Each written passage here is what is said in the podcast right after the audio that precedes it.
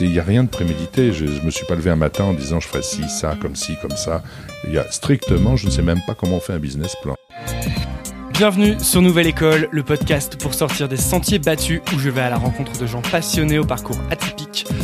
Je suis de retour et l'invité est de Marc. Il s'agit de François Samuelson. Il est le premier agent littéraire français et représente, entre autres, Michel Houellebecq, Virginie Despentes, Pierre Assouline, il est également implanté dans le cinéma où il représente des artistes comme Juliette Binoche, Michael Haneke, je ne vous les fais pas tous, la liste est longue, vous avez compris l'idée. On revient sur son parcours, sur comment on se crée un métier passion, sur le métier d'agent et sur ce qu'il a appris, notamment sur la part du hasard dans les chemins de vie. Pensez à vous abonner sur iTunes ou Apple Podcast en cherchant Nouvelle École. Le podcast repart sur les chapeaux de roue et vous allez vous délecter chaque lundi. Merci à tous ceux qui m'ont envoyé des messages concernant l'épisode précédent. Je vais bien, ne vous en faites pas. Et surtout, bonne écoute. Donc merci beaucoup de, venir sur le podcast. Je suis avec François Samuelson. Enchanté François. Bonjour Antoine. Euh, donc François, je rappelle, euh, je rappelle rapidement ce que tu fais. Tu es agent artistique et ta particularité, donc agent artistique, c'est-à-dire que tu es, euh, tu représentes des gens dans le cinéma, par exemple des acteurs, des réalisateurs, mais aussi, et ta particularité, c'est que tu as été, euh, tu es le premier agent littéraire en France, en tout cas un des premiers à avoir importé cette, cette profession des États-Unis. Et tu représentes des auteurs comme euh, Michel Houellebecq, Virginie Despentes, et tout un tas d'auteurs très connus. Geoffrey, euh, Emmanuel Carrère, et beaucoup de Pierre Assouline, et, beaucoup d'autres. Et, et donc tu as monté l'agence Interflora dans laquelle on est dans, les bureaux. Inter pour qui envoie des fleurs à ses clients. Il faut pas croire. Ça commence bien, cette interview commence bien. Intertalent, en effet, en, en 95. Et, euh, en fait, la première question que je voulais te poser, c'est moi, je, t'ai découvert, je vais te dire, en, faisant des recherches sur Virginie Despentes, dont je suis très fan. Et je cherchais, je cherchais, et puis je tombe sur un, je vois François Samuelson, je me dis tiens, qui c'est? Et, je tape et puis je vois qu'en fait tu es l'agent de tout le monde, euh, tu es là depuis très longtemps, t'as un palmarès en fait rempli, t'as si on prend la Palme d'Or de Michael Haneke ou euh, un Oscar avec Juliette Binoche et le prix Goncourt avec Michel Houellebecq en 2010, et pourtant je te découvre euh, qu'en faisant des recherches assez assez poussées, comment ça se fait qu'on n'entende pas plus parler des, agents euh, littéraires ou artistiques en France? Oh là, c'est un, tu sais, c'est un vaste sujet. Euh, donc, tu disais tout à l'heure, je suis agent artistique. Je, dirais, je crois que je suis d'abord agent littéraire et artistique. Je suis les deux à la fois. Euh, je vais te faire un tout petit point de, comment dire, euh, biographique pour pouvoir expliquer les choses. dans des temps anciens, c'est-à-dire à la fin de mes études à l'université de Vincennes, j'avais j'avais eu pour enfin j'ai eu pour projet et j'ai réalisé euh, un bouquin sur euh, le plus bel enfant de mai 68, à savoir Libé. Euh, ce qui m'avait donné une petite renommée à l'époque, et même si le livre a été réédité depuis. Et j'ai fait quelques interviews à l'étranger, dont Marguerite Yourcenar à la veille de son séjour, de son premier retour en France après 17 ans d'absence, et à la veille de son entrée à l'Académie française. Et euh, euh, j'avais un autre, ça, donc je l'ai fait, c'est ça, ça, a été publié par le Figaro à, à l'époque, et je voulais en faire un autre avec Truman Capote. Euh, et à cette occasion, j'ai découvert qu'il y avait un gars avec qui je causais, qui était qui était avocat, et je lui demande un jour, mais vous faites quoi vous pour Truman Capote? Et il me dit, je suis son agent littéraire. Et c'est ainsi que j'ai découvert qu'il existait aux États-Unis une profession d'agent littéraire c'est-à-dire, en gros, euh, c'est le fil à couper le beurre. C'est-à-dire, c'est quelqu'un qui est le manager d'un écrivain qui s'occupe de ses intérêts. Chose totalement ignorée, inconnue, euh, ne figurant pas au bataillon en France, pour des raisons que j'évoquerai tout à l'heure. Et donc, euh, à l'époque, la, doxa était que, la, littérature française n'existait plus. Alors, c'est vrai qu'elle avait subi des gros coups de boutoir avec le nouveau roman, c'est-à-dire disparition du sujet au profit de l'objet, que ce soit dans les livres de Nathalie Sarraute ou même les premiers Pérec, etc. Enfin, et beaucoup d'autres, mais on va pas faire un, débat sur le nouveau roman. Et donc, du coup, la littérature française était de plus en plus cantonnée à l'université américaine. Elle était un objet d'étude plus que de plaisir, disons. Et moi, mon simple discours était de dire, Il existe des écrivains français qui sont débutants. Par exemple, à l'époque, Philippe Gian, Emmanuel Carrère, que j'ai représenté, que je représente toujours d'ailleurs. Et je disais, mais pour pouvoir être traduit en langue anglaise aux États-Unis, il faut adopter le même système commercial que les Américains, c'est-à-dire ouvrir une agence littéraire qui représente nos écrivains et arrêter euh, de s'esclaffer d'horreur lorsque l'on dit que la littérature pourrait être un commerce, car c'en est un. Une maison d'édition est une entreprise commerciale qui doit dégager du profit pour ne pas couler. Aujourd'hui, ça semble évident, mais en, ces temps de soviétisme galopant, c'était moins évident. Bref, je te la fais courte. J'ai ouvert une agence à, New York dont on prédisait qu'elle disparaîtrait au bout de six mois. Je crois que trente et quelques années plus tard, elle existe toujours. Euh, et l'idée donc a été, mon activité pardon, a été de vendre un certain nombre d'écrivains français à des éditeurs américains pour que les livres soient traduits en langue anglaise, parce que c'est toujours un enjeu très important. Pour une raison simple, c'est qu'il est extrêmement difficile de s'imposer en Amérique. Et ça, c'est valable, je crois, dans beaucoup de domaines. Et euh, et, et, et du coup, euh, ce travail de, de pionnier, euh, donc, perdure aux États-Unis et m'a permis donc d'apprendre un métier par les hasards de la vie. Et quand je suis rentré en France, euh, bah, j'ai voulu tout simplement continuer le seul métier que je savais faire, à savoir agent littéraire. C'est ainsi que je suis devenu, non pas l'inventeur, parce que ce serait, euh, ce serait bien exagéré, mais au moins l'importateur euh, en chef d'un métier ignoré, honni et combattu par les éditeurs français. Pourquoi ONI bah Parce que euh, les, les, éditeurs euh, euh, préfèrent avoir des artistes tout cuits dans la casserole, voire avoir un droit de cuissage commercial sur eux, plutôt que d'avoir quelqu'un qui s'occupe réellement de leurs intérêts. Je crois que c'est un peu le, le, le c'est un peu évident, disons. Mais alors pourquoi est-ce qu'aux États-Unis il n'y a pas la même chose Les éditeurs qui cherchent à... Alors parce que les États-Unis ne se sont pas construites de la même manière que la France. Les États-Unis est un pays euh, très jeune qui est né il y a trois siècles et demi, et en réalité euh, le, le, commerce là-bas n'est pas une chose honteuse, alors qu'ici il est exercé réellement, mais de manière honteuse. Le rapport à l'argent en Amérique est une chose, le rapport à l'argent en France en est une autre. Je ne dis pas que les choses ne changent pas, mais du moins il y a une trentaine d'années, euh, je peux te dire que euh, c'était évidemment euh, extrêmement, extrêmement hypocrite. Parce que c'était mal vu de faire de l'argent dans le milieu de c'est ça? Oui, parce que la seule personne qui devait faire l'argent, manifestement, c'était l'éditeur, mais lui-même ne parlait jamais d'argent, puisque bien évidemment, il vivait de l'air du temps, d'amour et d'eau fraîche, enfin, ce qui fait doucement rigoler. Donc bien évidemment, quand tu arrives et que tu mets un coup de poing, un coup de, un coup de pied dans la porte du saloon, que tu rentres et que tu tires deux coups de revolver dans le plafond, ça réveille les gens et tout d'un coup, ils étaient particulièrement hostiles à la chose. Donc pourquoi? C'est parce qu'en France, euh, l'édition est une tradition ancienne. Là aussi, on va pas rentrer dans tous les détails, mais si, si tu veux, c'était les libraires imprimaient des livres, ils les revendaient dans des librairies, et c'est d'ailleurs pour ça que beaucoup d'éditeurs s'appellent librairie quelque chose.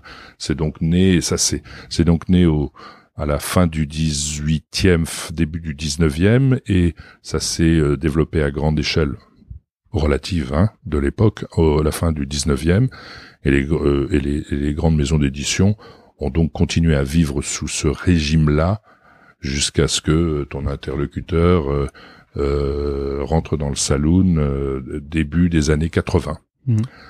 Et, et, donc l'idée était relativement simple. Je le répète, j'ai pas inventé le fil à couper le beurre, je l'ai juste utilisé, à savoir euh, tous les artistes sont représentés par des par des managers pour pouvoir euh, euh, obtenir ce à quoi ils sont en droit de prétendre, et à tort ou à raison. Et comme dans toute discussion commerciale, si votre interlocuteur ne veut pas accepter quoi que ce soit, bah, il le refuse. Hein, point final. Voilà. Donc du coup, le vide qui existait m'a permis il faut au moins reconnaître une chose, de représenter les, auteurs les, économiquement les plus importants. Mais dans les économiquement importants, il y a euh, ceux pour lesquels on considère qu'ils ont une de grande qualité littéraire et les autres.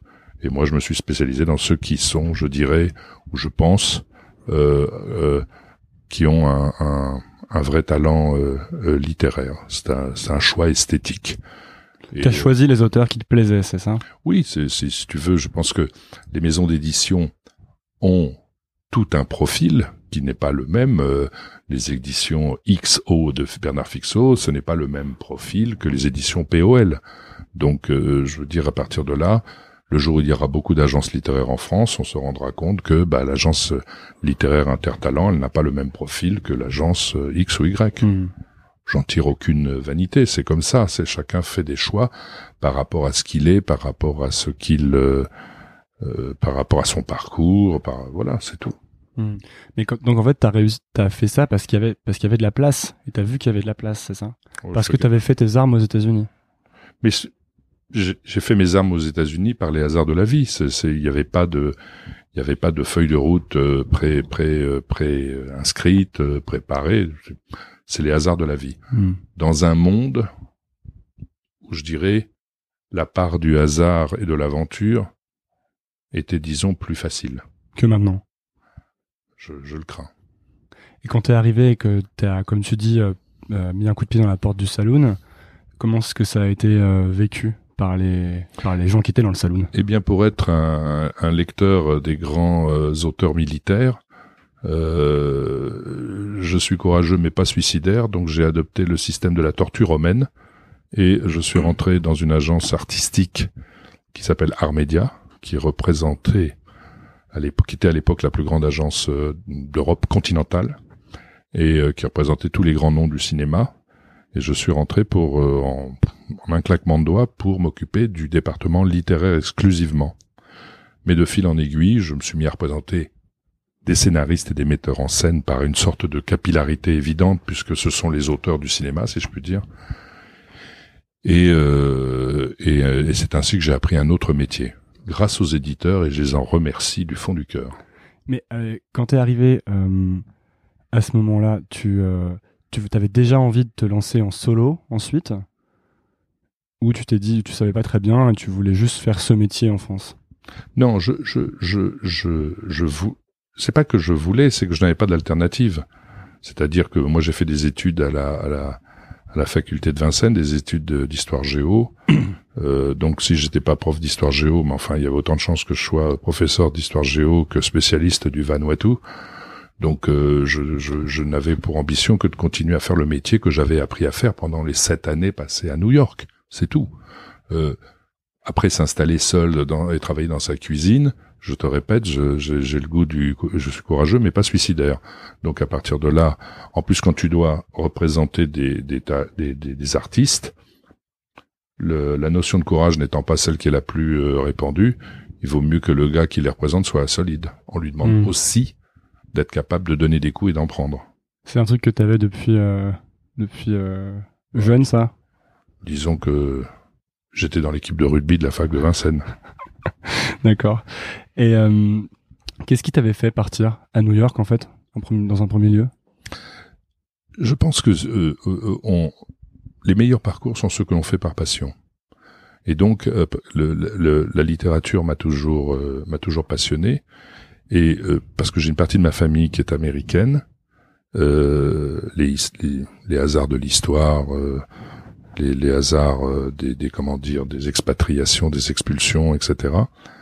font que j'ai découvert le, euh, le, le, les États, enfin New York plus exactement très jeune, et que je m'étonnais à, à, un certain moment de ne pas trouver des dans les librairies indépendantes de New York les des, des, des auteurs contemporains français mmh. traduits et disponibles pour le public américain. Et si tu veux, ça a été la, la, conjonction de plusieurs facteurs. Livres, Amérique, goût de l'aventure, volonté de monter une entreprise à l'arrache, euh, qui ont fait que tout ça s'est concrétisé euh, dans un New York qui n'était pas gentrifié, pour reprendre cette expression anglo-saxonne, à savoir que euh, je, on pouvait encore à l'époque s'établir comme je l'avais fait à Union Square, trouver des bureaux où on payait 10 euh, dollars du, du, pied carré ou du square foot, alors que Uptown c'était à 80 dollars, donc je pouvais pas. Là, je crois qu'aujourd'hui Union Square, euh, ce hmm. sont des prix inabordables. Donc New York était encore une ville où il y avait beaucoup de, de trous, si j'ose dire, hmm. et pouvait permettre euh, à des à des loulous comme moi de, de, de tenter leur l'aventure. Il y avait rien qui te retenait en France à ce moment-là? Non, il y a, enfin, quand je me suis installé, c'était le début des, des euh, début 4, quand je suis parti, c'était les 81. Ce que j'ai loupé, c'est euh, l'avènement de, de, de, la gauche au pouvoir à l'époque, parce que ça, c'était une, une aventure euh, passionnante. tout du moins le premier septennat de Mitterrand. Après, c'est une autre histoire. Et et, euh, et puis donc il y avait, je dirais, un foisonnement journalistique puisque Libé, les plus, grandes années, pardon, du journal Libération sont les années 80, quoi. Celle avec un Serge Julie rédacteur en chef, les, la, grande époque du journal. Aujourd'hui, il n'est plus que l'ombre de lui-même. Et alors, comment est-ce qu'on explique du coup, pour en revenir à la première question, que euh, avec tout ce parcours et euh, tous ces autres, enfin, le fait que tu aies importé cette profession il y a assez longtemps finalement, pourquoi est-ce qu'on n'entend pas plus parler encore des, agents artistiques et littéraires Peut-être qu'on n'a pas plus. Je suis entièrement d'accord avec toi. Les agents artistiques, on en entend parler. Les agents littéraires. Depuis qu'il y a la série 10% qui est passée avec le succès qu'on sait sur euh, sur France 2. C'est vrai qu'il y a eu ça. Oui, non, là, là, je, crois que le grand public a découvert au contraire cette profession grâce à cette série qui est d'ailleurs assez amusante. Euh, pour la profession d'agent littéraire, je dirais, elle est moins euh, elle est moins glamoureuse que lorsqu'on a on représente des acteurs ou des actrices parce qu'ils ont une visibilité plus importante. Euh, mais je crois au fond du fond, c'est parce que notre métier c'est d'être des gens de l'ombre. On n'est pas là pour se substituer aux, talents pour lesquels on travaille, que ce soit des metteurs en scène, des écrivains ou des scénaristes, et que euh, je crois que d'abord et avant tout, il faut avoir le goût au métier que eux pratiquent et être là euh, je dirais, à leur service et pas se servir. Hmm. Comment ça se passe alors quand tu, tu repères des gens qui t'intéressent et tu ensuite tu vas les démarcher, c'est ça? Non, enfin, de moins, c'est moins comme ça aujourd'hui puisque l'agence est, très, est, établie, elle, elle n'est, elle, n'est pas, n'est plus débutante si j'ose dire. Mais c'est les hasards de la vie. Euh, il y a quelques années, euh, il y a je crois euh, trois ans, si je ne dis pas d'annerie, j'ai rencontré un gars qui s'appelait Olivier Guèze, en l'écoutant, en parlant avec lui, j'ai senti qu'il y avait quelque chose. J'ai lu son premier roman euh, que, j'avais trouvé absolument épatant, euh, dans une espèce de veine à la Philippe Roth, euh, mais européenne et Mittel Europa. Et Olivier Guez a gagné le prix Renaudot il y a quelques jours avec la disparition de Joseph Mengele. Et il est un peu, il est, il est, il est mis sur orbite. Il faut aussi dire que c'est donc pas moi qui fais son talent, c'est son talent à lui, mon boulot à moi, c'est de lui, de lui obtenir les meilleures conditions, les enfin, et les opportunités, enfin tout ce qui lui est le, tout ce qui est favorable à sa, à sa carrière. En fait, ton travail, c'est de faire en sorte qu'il puisse se concentrer uniquement sur son talent, c'est ça? Oui, c'est ça. C'est Pierre Assouline qui est mon premier client d'ailleurs en France. Euh, Pierre dit toujours, euh, je, moi, je garde le meilleur, c'est-à-dire le l'artistique, et je lui laisse tout le reste qui m'emmerde furieusement. Voilà, donc euh, donc euh, je pense que je pense que c'est assez bien vu. Et comment tu te sens quand euh, un de tes un de tes clients justement gagne le prix Renaudot, le prix Goncourt? Est-ce que tu partages le Non, mais je suis je suis super content parce que d'abord et surtout c'est la reconnaissance par ses pairs et ça c'est quelque chose euh, d'extrêmement euh, important, d'extrêmement euh, comment dire valorisant, heureux. et il faut bien se dire plus que le succès commercial? Généralement, avec les prix littéraires, ça va de pair. À quelques rarissimes exceptions près, le prix littéraire, je dirais, bonifie amplement les ventes d'un livre. Mais justement, c'est en cela que c'est intéressant, puisque aujourd'hui, euh, tout est tout, tout, la, la, la, baguette de calcul euh, et le et le verbe vendre. Donc euh, un, un, un, livre qui est distingué et quand on sait qu'une rentrée littéraire c'est au minimum 500 ou 600 romans, bah les cinq qui obtiennent euh, la timbale ou qui attrapent la queue du Mickey, bah, ça veut dire quand même quelque chose. Hmm. Et comment qu'est-ce que c'est en fait ta ta relation avec les auteurs une fois qu'ils sont avec toi Comment ça se... vous vous interagissez beaucoup ou il y a... Bah, je crois que c'est un dialogue, euh, c'est un dialogue permanent euh, qui passe par euh, les, je dirais les, les, les, les, comment dire les, les circuits habituels, le téléphone, la rencontre, le déjeuner, Mm. les soirées. Enfin, c'est il y a il y, en a il y a certains euh, clients avec lesquels tu te sens très proche, d'autres moins, euh, d'autres qui ne souhaitent rien, d'autres qui souhaitent de la proximité. Il n'y a pas de il y a autant de cas de figure qu'il y a de personnes, il y a autant de cas de figure qu'il y a de d'un ADN qui est ce qu'il est quoi. Est-ce que pour toi, il y a des gens qui, il y a des, il y a des choses rédhibitoires, des choses qui t'empêchent de travailler avec des gens? La mauvaise foi. La mauvaise foi. Oui, parce que dans mon métier, euh, on voit quelque chose d'extrêmement euh, profond chez les gens. Et, et où tout de moins, moi je me suis rendu compte dans l'exercice de mon métier au cours de ces 30 années, c'est que la relation à l'argent est extrêmement révélatrice d'une personnalité. Euh, c'est très, c'est très, très curieux, mais c'est une, c'est ma réalité quotidienne. Et donc, euh, quand j'ai des, quand je me, si je me retrouvais, Dieu, Dieu merci, c'est rare. Mais si, quand je, si je me retrouvais face à quelqu'un qui est de mauvaise foi, parce que l'argent est un, je dirais, est un, est un espèce de vecteur qui amène à, à d'autres aspects de la personnalité, tout d'un coup, ça rentre dans ma rubrique, la vie est trop courte. Et t'arrêtes donc. J'arrête, je commence pas. euh, Qu'est-ce que t'appelles être de, de mauvaise foi avec l'argent? Tu es trop jeune pour comprendre. Mais c'est, c'est, ce sont des, gens qui sont faux, qui sont, euh, qui sont pas sincères. C'est finalement pas tant la, la, la mauvaise foi que l'insincérité, quoi. Il y a rien de plus beau que travailler avec des gens qui sont, euh, ou de côtoyer, c'est pas seulement travailler, c'est côtoyer des gens qui sont sincères sur le plan humain, sur le plan artistique. Et ça, curieusement, enfin pas curieusement, je constate que ça finit toujours par payer, au propre et au figuré. C'est une question de long terme, c'est ça? Je, je, je, j'ai la, la chance de, de, de, de représenter des, des auteurs depuis de très très très nombreuses années. Euh, je parlais de Pierre Assouline, ça fait peut-être maintenant 35 ans qu'on travaille ensemble, depuis New York. Ça, c'était vrai pour Philippe Dian, c'est vrai pour Emmanuel Carrère. Euh, D'autres ont, ont disparu aujourd'hui, mais euh, j'ai travaillé pendant 23 ans avec Alain René.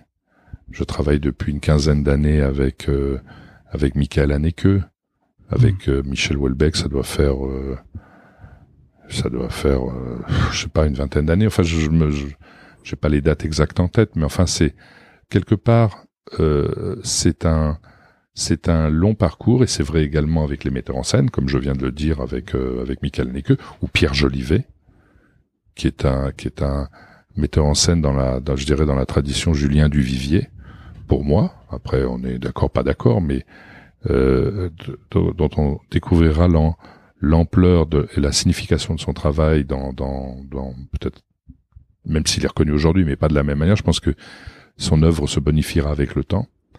Eh bien, euh, c'est extrêmement plaisant parce que quand, quand tu travailles avec des gens pendant très longtemps comme ça, des artistes, tu, tu as une mémoire de toute leur œuvre qui fait qu'il y a une, il y a une, comment dire, une, une complicité extrêmement forte.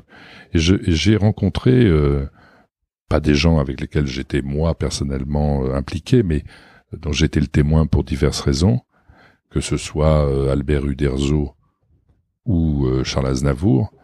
Euh, ce sont des gens qui ont eu, euh, qui ont gardé leur avocat ou leur manager ou leur représentant 30, 40 ans, 50 ans.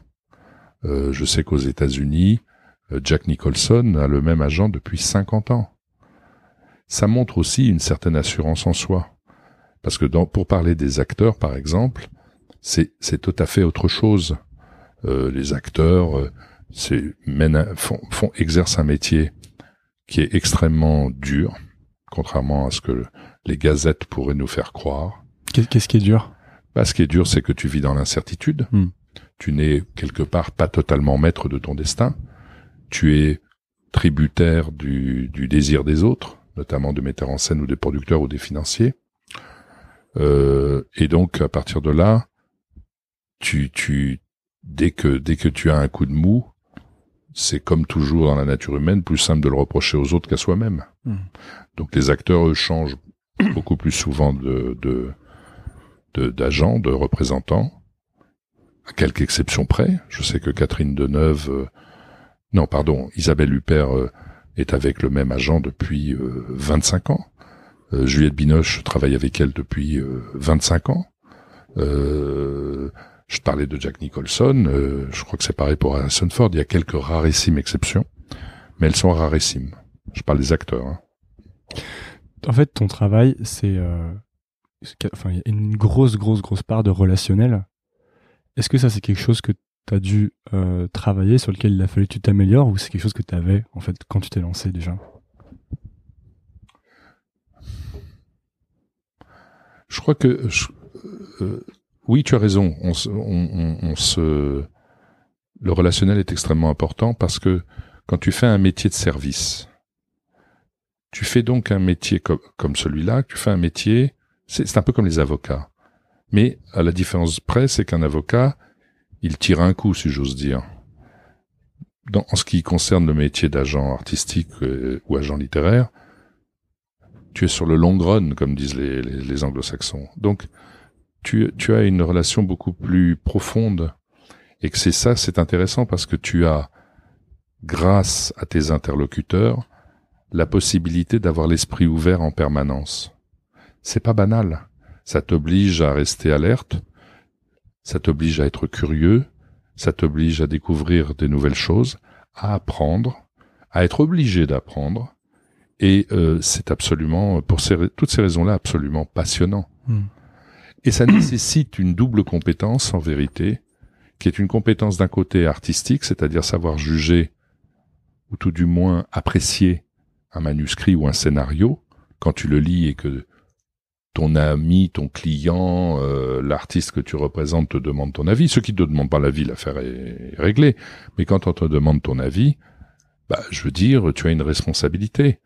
Euh, parce que, parce que tout d'un coup, euh, je sais que lorsque j'ai lu le, manuscrit de l'insouciance de Karine Tuile, je savais qu'elle attendait de moi quelque chose, enfin que mon avis allait être important. Donc euh, ça et, pour répondre exactement à, ta question, ça, ça t'oblige donc à, avoir un rapport aux autres qui est quelque part apaisé, parce que quelque voilà. Je, enfin, comment, comment ça?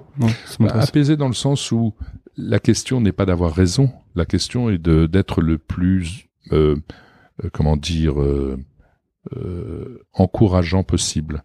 Mais encourageant au bon sens du terme, ça ne veut pas dire être béni oui oui. Ça signifie que tes interlocuteurs doivent accepter, c'est une sorte de postulat de base, la critique que tu peux émettre, qui est une critique à volonté constructive, et, et, non pas destructive, comme c'est le cas lorsque je lis les exercices de style des journalistes dans la presse, hmm. qui t'exécutent un film ou un livre, alors que les gens qui, ont essayé de le faire euh, ont mis des années à le faire. Et je trouve ça particulièrement dégueulasse. Ça ne, ça ne veut pas dire que monsieur journaliste, s'il lit un livre ou voit un film et qu'il ne l'aime pas, doit l'aimer. C'est pas ce que je veux dire. Mais ce que j'apprécie dans la presse anglo-saxonne, sérieuse, c'est qu'ils sont, des, sont développés un certain nombre de thèmes d'appréciation sérieuse du travail qui a été fait par l'écrivain, le metteur en scène, les comédiens, etc. Et donc il y en a une relation qui est éclairante, qui donne, euh, je dirais, le point de vue euh, du film avant de donner celui des journalistes. Mmh. Voilà. Dire qu'il y a une reconnaissance du travail qui a été fourni, quoi, a priori avant la, avant de dire si on aime ou pas, c'est ça? Tu veux dire dans la presse anglo-saxonne Oui, bien sûr. Qu'est-ce qui explique pourquoi il y a une différence comme ça selon toi? C'est un truc français euh? Oui, si tu veux, euh, je, là on sort un peu de notre sujet euh, initial, mais à la limite, j'ai une petite légitimité à pouvoir parler de ça puisque j'ai écrit un livre sur un journal. On peut parler de tout, hein, sans Non, mais ce que je veux dire, moi, je, je ne parlerai pas, si tu veux, de l'atome. C'est pas ma spécialité. je connais rien. Oui, non, mais ça, c'est un des traits du caractère français d'avoir un avis sur tout alors que euh, tu ne connais rien. Hmm. Donc, je, je, ne, je ne rentrerai pas dans cette euh, caricature. Donc, je peux parler de ce que je connais. Je constate que euh, lorsque le New York Times Book Review fait un fait des critiques sur les livres, euh, c'est des, des critiques en 5-6 feuillets de 1500 signes, et que là, euh, parfois, des œuvres importantes dans le monde des livres, par exemple, qui est absolument consternant, euh, au jour d'aujourd'hui, c'est-à-dire en 2017. Hein, ça n'a pas été toujours le cas hmm. à une époque, et ça ne sera peut-être plus le cas dans le futur. Mais au jour où nous parlons, c'est-à-dire novembre 2017, je trouve ce supplément littéraire absolument consternant. Et consternant parce qu'il exécute des livres de manière, euh, euh, je dirais, euh, peu, peu honorable. Hmm. On, a parlé de, de l'importance du relationnel et du fait que c'était du long run, du long terme. Est-ce que toi, tu as le sentiment qu'il y a des zones sur lesquelles tu as dû beaucoup travailler ou des zones sur lesquelles tu t'es amélioré justement à ce niveau-là? Euh, Je suis pas sûr de comprendre ta question là. Bah, est-ce qu'il y a du, il y a des zones euh, de ta, de, de, ta, pour être bon dans ce travail, pour être bon en tant qu'agent littéraire, est-ce qu'il y a des zones de ta personnalité que tu as dû vraiment particulièrement travailler?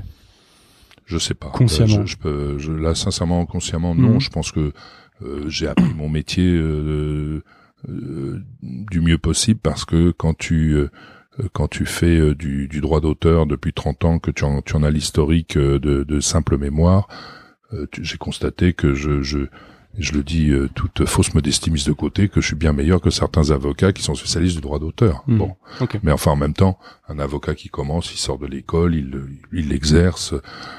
Ouais, bon, euh, mais ça veut pas dire qu'il ne deviendra pas meilleur le, temps passant. Hein. Mais enfin, il faut bien qu'il y ait des privilèges à prendre de l'âge. Hein. Qu'est-ce que tu veux que je te dise? Il y a une grosse partie de négociation aussi dans dans ton travail. Paradoxalement, c'est ce qui est de moins euh, de, de, de en, en temps, c'est ce qu'il y a de moins long. C'est-à-dire que euh, justement, alors oui, pour répondre à, ce que tu dis, c'est que tu apprends à ne plus bluffer, ça ne sert à rien. Je veux dire, euh, euh, je pense que les gens me me font confiance, enfin me font confiance, même si mes interlocuteurs ne sont pas nécessairement heureux de ce que je peux leur annoncer lorsque je demande une somme en faveur de tel ou tel artiste, mais en réalité, ils savent très bien que je tiens compte de ce que c'est que la réalité du, du terrain. Et donc, euh, tu te mets dans leurs chaussures, c'est ça? Oui, c'est-à-dire que je sais de quoi il en retourne. C'est-à-dire c'est pas à l'aveugle.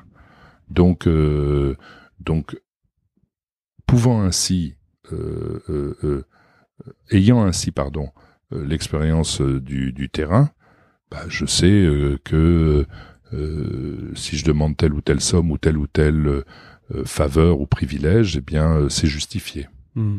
Et comme tu disais, j'ai appris à ne pas bluffer. Enfin, je ne bluffe pas. parce qu'en fait, de base, tu penses que les gens vont avoir tendance à bluffer en négociation Oui, surtout en production cinéma, parce que... Je dis ça pour tous les gens qui pourraient être amenés dans leur, dans leur parcours, dans leur travail, à négocier, justement. Écoute, moi je ne peux parler que dans ce que je connais, comme je le disais, c'est-à-dire les métiers de l'édition et du cinéma euh, mmh. et de la télévision. Euh, je ne sais pas comment ça se passe lorsqu'on vend et on achète des avions ou des bateaux, j'en sais rien. Euh, ce que je peux dire, c'est que quand quelqu'un te raconte des cracks, tu le vois arriver euh, euh, de très loin quand tu as de l'expérience. Donc, tu te dis, c'est tellement nul que j'ai pas envie de faire la même chose. Hmm. C'est tout ce que je dis. C'est c'est pas c'est pas autrement. c'est que quand quelqu'un est comment dire face à toi déraisonnable, bah, j'ai suffisamment d'arguments pour pour pour le voir venir, disons quoi. Hmm. Et donc j'essaie autant que faire se peut de faire grâce de cette attitude-là à mes, à mes interlocuteurs. D'accord.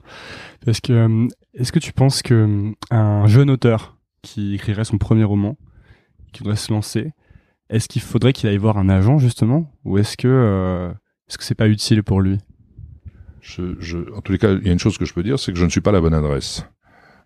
Pourquoi? C'est parce que c'est un phénomène de génération. C'est un métier très générationnel. C'est-à-dire que moi j'ai représenté des jeunes, des jeunes, des jeunes auteurs comme Emmanuel Carrère. Je le représente depuis euh, finalement son premier livre. Je l'ai rencontré, il venait de de publier, enfin son, son second livre qui était hors d'atteinte. Donc le, le, le, quand je dis ça, c'est que on grandit avec les artistes que l'on représente et on se retrouve peu ou prou dans une tranche d'âge proche, allez, je vais dire à 20 ans près. Euh, il y a beaucoup d'agents littéraires aujourd'hui qui euh, sont qui, qui émergent. D'ailleurs, on a créé un syndicat il y a pas très longtemps qui s'appelle l'Alliance des agents littéraires français au sein d'un autre syndicat qui s'appelle le syndicat français des agents artistiques et littéraires. Et il y a plein de boutiques, si je puis dire, où on peut se, se, se présenter et, je pense euh, faire du bon boulot. Et après, c'est une question de rencontre. Il faut aussi qu'on se sente bien avec la personne que l'on que l'on que l'on rencontre. Donc tu vas, mais tu vas pas faire toi de dénichage de talent, par, par exemple, comme pourrait faire. Euh... Si, quand je t'ai cité tout à l'heure l'exemple d'Olivier Guèze, euh, bon, il est un peu plus plus âgé. C'est quand je dis jeune auteur, on pense toujours à un, jeune auteur qui a 25 ans, mais euh, Olivier doit avoir 45 euh, ans, je crois. On n'est pas de la même génération, mais on est assez proches. Je veux dire, c'est un jeune auteur. Hein. Je veux dire, il avait publié deux livres, hein, c'est tout. Donc, donc, je vais pas. Dé il sort, il faut, attends, il sort près de 1200 romans par an. Donc j'ai que deux bras, hein, je veux dire, il n'y a que 24 heures dans une journée. Donc je peux pas, euh, je peux pas, euh, ça m'est déjà arrivé, je peux pas représenter tout le monde. Non, mais ça. Ça m'est déjà arrivé que dans un débat à la, au salon du livre, on me, on me reproche de pas représenter des jeunes auteurs. Bah, j'ai, donné la réponse que je viens de te faire. J'ai représenté des jeunes auteurs quand moi-même j'étais jeune agent.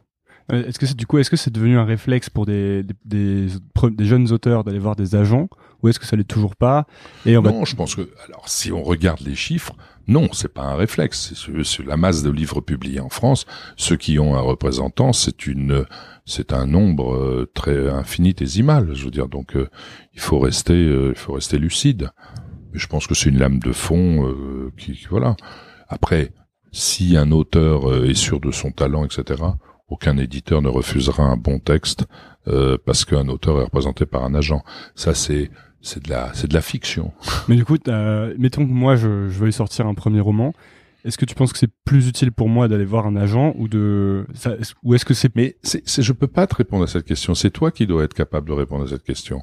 Quand je dis ça, c'est est-ce que tu es habité par euh, cette volonté qui serait une vocation? Est-ce que tu es certain que ce sera quelque chose que tu veux faire euh, pour toute ta vie, parce que c'est mm. ça les vrais écrivains. Ce sont des gens qui se mettent en, danger. Les, métiers de, les métiers artistiques, c'est pas forcément les plus faciles. On peut on peut avoir un talent fou et ne jamais réussir aussi, hélas. Donc on peut aussi réussir. Donc c'est un espèce de dosage entre, euh, je dirais, euh, une force intérieure, le talent, la volonté, euh, euh, être une tête brûlée. Enfin, il y a, c'est tout un espèce de, de, de patchwork euh, euh qui fait qu'on sent, on sent ça dans ses tripes. Et on peut, pour des raisons X ou Y, ne pas vouloir vivre ce que peut-être pourrait être l'humiliation de soumettre des manuscrits à des éditeurs et d'attendre 107 ans qu'ils répondent. Et comme généralement le mec qui répond au manuscrit, euh, euh, c'est le le gars qui est au plus bas de l'échelle euh, dans dans dans dans la maison d'édition, parce que au-delà au-delà de l'aspect folklorique des grands des grands comités de lecture qui ont le temps d'examiner la pile des, des, des, manuscrits non sollicités comme moi, de dire la messe en latin. Donc voilà, je veux dire, et bah, petite question justement. Euh, puisque c'est le cas et qu'il y a beaucoup trop de trucs pour qu'on puisse tout lire quand on est éditeur, si on est jeune auteur, comment est-ce qu'on peut faire pour essayer de, de, contourner un peu ça, ou en tout cas d'être lu au moins? Ah ben non, alors ne soyons pas injustes. Euh, des grandes maisons d'édition littéraire ont des, des gens qui sont commis euh, à la lecture des manuscrits. Non, non, hmm. il faut pas non plus. Euh, mais en même temps, les éditeurs, quand ils t'en parlent, t'as l'impression qu'ils font un métier héroïque. Ils font leur boulot. Je, ça m'a toujours épaté que les éditeurs expliquent que c'était, ça leur coûtait cher. Bah, je veux dire, c'est, c'est comme la recherche dans le domaine scientifique. dire, ils recherchent des nouveaux talents. Et puis, euh, euh, un jeune auteur, il y en a eu un chez Grasset, il a fait un livre euh, qui a eu un succès monstrueux, il s'appelle Gaël Faye, je crois que c'était son premier roman, il en a vendu 400 000 exemplaires. voilà, je veux dire, so what, quoi. Je veux hmm. dire, les mecs font leur boulot c'est pas des héros pour autant, quoi. T'as des bons rapports avec les milieux de l'édition ou ça c'est bah, Parce que quand, moi, quand je faisais mes recherches sur toi, j'avais le sentiment qu'à une époque, il y avait un rapport un peu conflictuel. Bah, pas un peu, tu, euh, euh, très conflictuel, mais là maintenant ça s'est calmé parce que là, je connais à peu près euh, tous les dirigeants de, de maisons d'édition parce qu'on a grandi ensemble. Hein, je les connais certains depuis 30 ans. Hein, je veux dire, donc voilà. Alors, pour, pour cela, je, je, bénéficie, hélas, d'un statut d'extraterritorialité, c'est-à-dire que, étant donné que je suis en piste depuis longtemps, eh bien évidemment, euh, euh, je, veux dire, euh, ma voix porte plus loin que celle d'un gens qui ouvrirait boutique aujourd'hui. Mais bon, ça c'est, euh, j'ai vécu les affres, les affres de l'incertitude à l'époque. Dieu merci, c'est pas toujours le cas. Ce n'est plus le cas. Il y en a beaucoup maintenant des, des agents comme toi.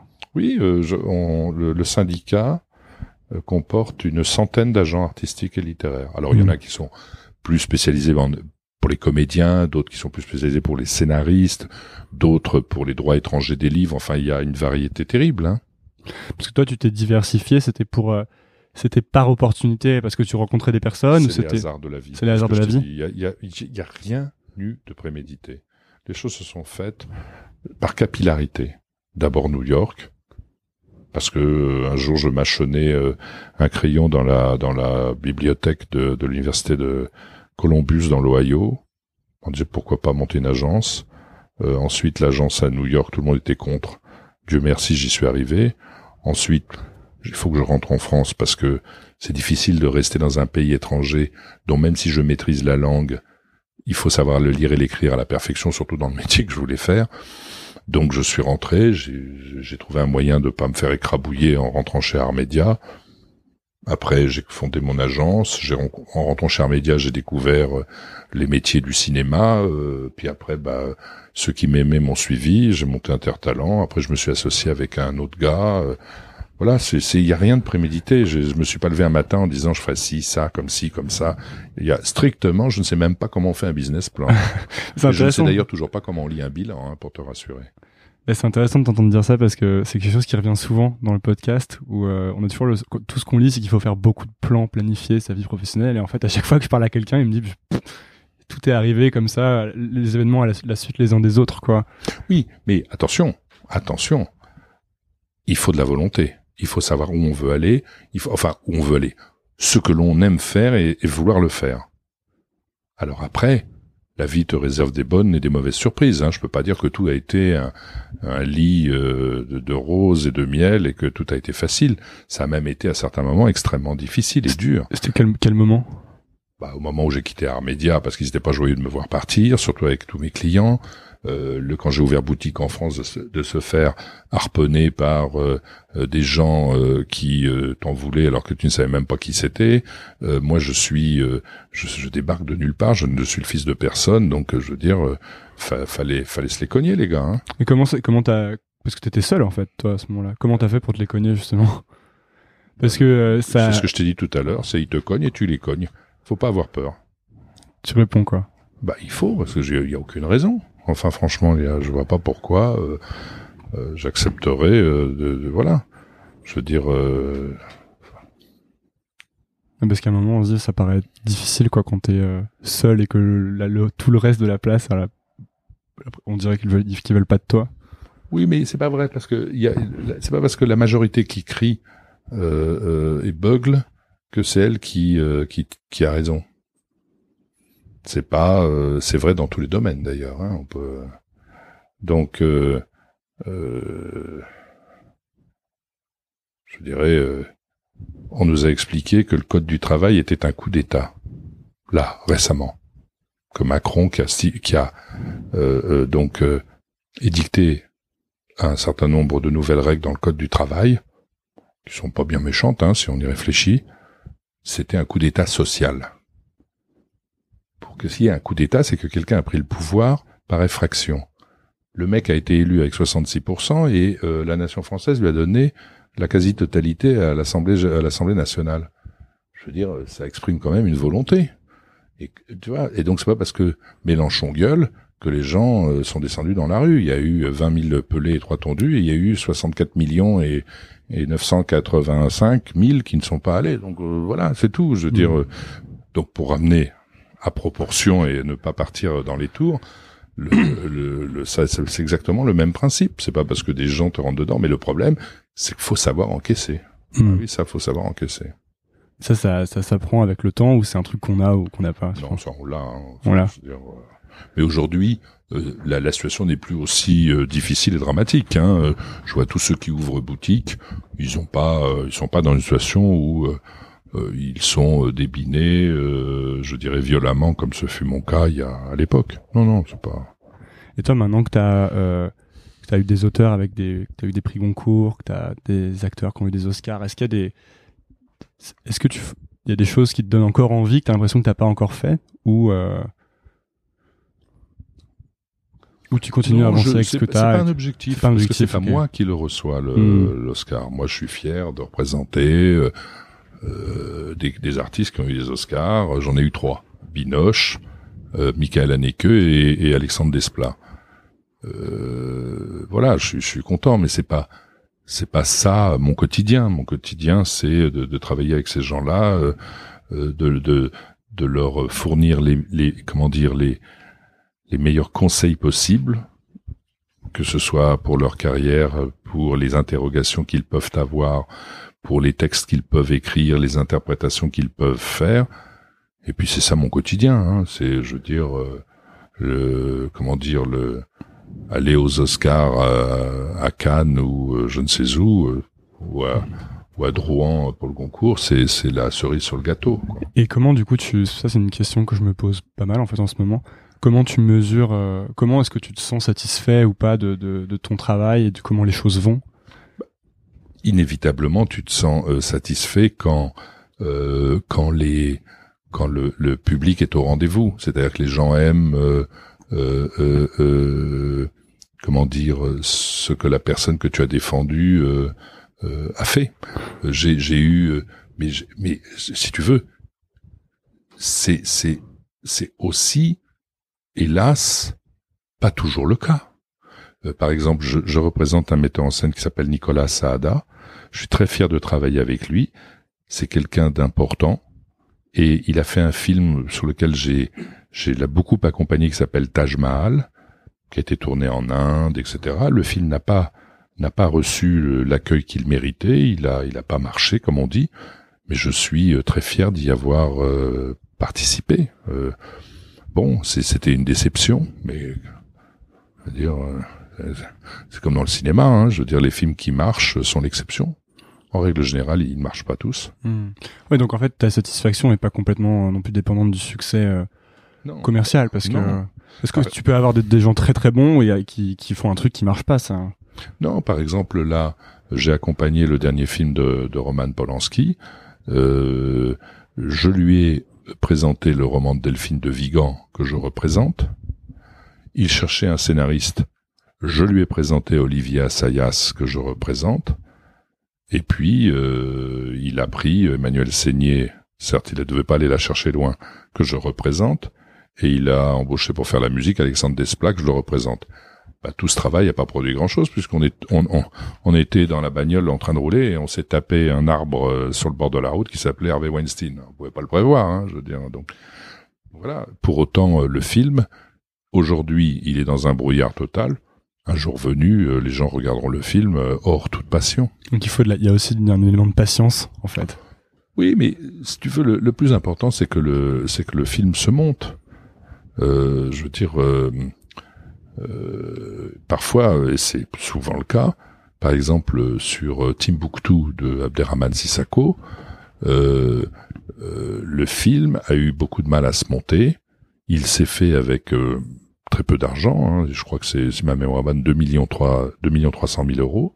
Tout le film. Il a été sélectionné à Cannes, il a représenté la Mauritanie aux Oscars, il a remporté huit ou neuf Césars, dont meilleur film, meilleur metteur en scène, si ma mémoire est bonne, là je dis peut-être une ânerie. Enfin, tu vois, il, je veux dire, il a eu un succès en salle extraordinaire, il a fait un million trois cent mille entrées. D'habitude, un film qui est financé à deux, à deux millions trois cent mille entrées, euh, 2 millions 300 000 euros, pardon, on, est heureux s'il fait 200 000 ou 220 000 entrées France. Là, il a fait six fois plus, quoi. Hmm. Donc, euh, donc il y a quand même une grande part de hasard dans tout ça. Euh, je veux dire, donc euh, il n'y a pas de, de, il n'y a pas de choses préconçues, prédestinées, précis, pré ça. Ça se fait comme ça se fait. On parlait tout à l'heure de, du rapport à l'argent. C'est quoi toi ton rapport à l'argent justement? Bah, mon rapport à l'argent, c'est un peu comme si tu me demandais quel est mon rapport au sang dans mon corps. C'est tout. C'est, je veux dire, l'argent est un est un véhicule nécessaire euh, dans les rapports euh, en société. Euh, c'est, on n'a pas trouvé mieux jusqu'à présent. Alors peut-être que les bitcoins changeront la donne. Tu t'y intéresses Ou les téléphones portables où on payera en numérique, mais pour l'instant, c'est comme ça. T'as mis le nez dedans dans les bitcoins ou pas? Non, non, j'ai pas. vu que t'es euh, vu que t'es agent littéraire, quel est toi le livre que tu as le plus offert? Le plus offert? Ouais. Alors dans les dans les dans les dernières années, c'est un livre qui s'appelle L'homme qui aimait les chiens de euh, euh j'ai oublié le nom de l'auteur, c'est horrible. Euh, c'est un auteur cubain. Ouais, c'est moi j'ai dit Interflora au début de l'interview alors. Voilà, l'homme qui aimait les chiens. L'homme qui aimait les chiens. Chez Anne-Marie Métayer. Et tu regardes toujours, tu regardes euh, beaucoup de cinéma encore? Oui, bien sûr. Bah, tu sais, quand tu reçois la boîte des Césars, il y en a 140, donc il vaut mieux. Enfin, remarque, c'est des séances de rattrapage généralement. Ça permet de de rattraper les films qu'on n'a pas vus. Un film alors que tu as beaucoup. Leonardo Padura. L'auteur? L'auteur de L'homme qui aimait les chiens. Un non, qui n'aimait pas les chiens, t'as dit non? L'homme qui aimait les chiens. Ah. De Leonardo Padura. Si j'ai dit autre chose, c'est une erreur. euh, c'est un, un, un livre qui raconte la, la traque de Léon Trotsky à travers le monde, avec des retours en arrière sur la guerre civile espagnole. C'est un livre brillantissime qui est sorti il y a trois ou quatre, cinq ans euh, chez Anne-Marie Métayer et euh, d'un auteur cubain qui est un auteur de policier d'habitude. Je, je, mettrai ce livre dans les euh, dans les références. Et euh, un film que tu recommandes beaucoup? Là, c'est beaucoup plus difficile parce que j'en ai cité plusieurs et les films, c'est toujours un peu, c'est comme les enfants. Le dernier sorti, c'est le, c'est l'enfant chéri, quoi. Mm. Donc, euh, donc c'est pour ça que je, j'ai une grande fierté d'avoir accompagné Roman Polanski pour, euh, pour, d'après une histoire vraie. on va finir. Il reste deux questions. Première, c'est quel est quelque chose beaucoup de gens disent de toi qui, à ton avis, n'est pas vrai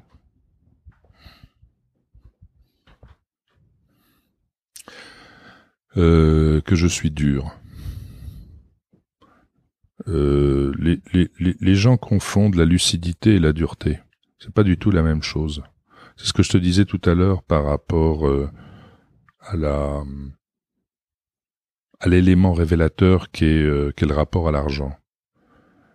Et, euh, et donc, j'essaie de faire mon métier euh, sans y introduire d'affect. C'est d'ailleurs pour ça que, curieusement, quand j'essaie de me souvenir quel est le deal que j'ai fait pour tel ou tel talent, je ne m'en souviens pas, parce que fondamentalement, je ça m'intéresse moins que le rapport artistique, voire culturel, que je peux avoir avec les gens que je représente. Eux, évidemment, attendent pas seulement ça, mais moi c'est comme ça que je fonctionne et c'est comme ça que je peux être euh, et que je peux être le meilleur possible. Et donc c'est une fausse dureté puisque c'est c'est plus une situation qui serait proche de celle de Robin des Bois parfois, c'est-à-dire prendre aux riches pour donner aux pauvres. Même si on peut pas dire que tous les artistes soient pauvres, loin de là. dernière question, c'est euh, si tu pouvais revenir dans le temps à tes 30 ans, quel conseil tu te donnerais?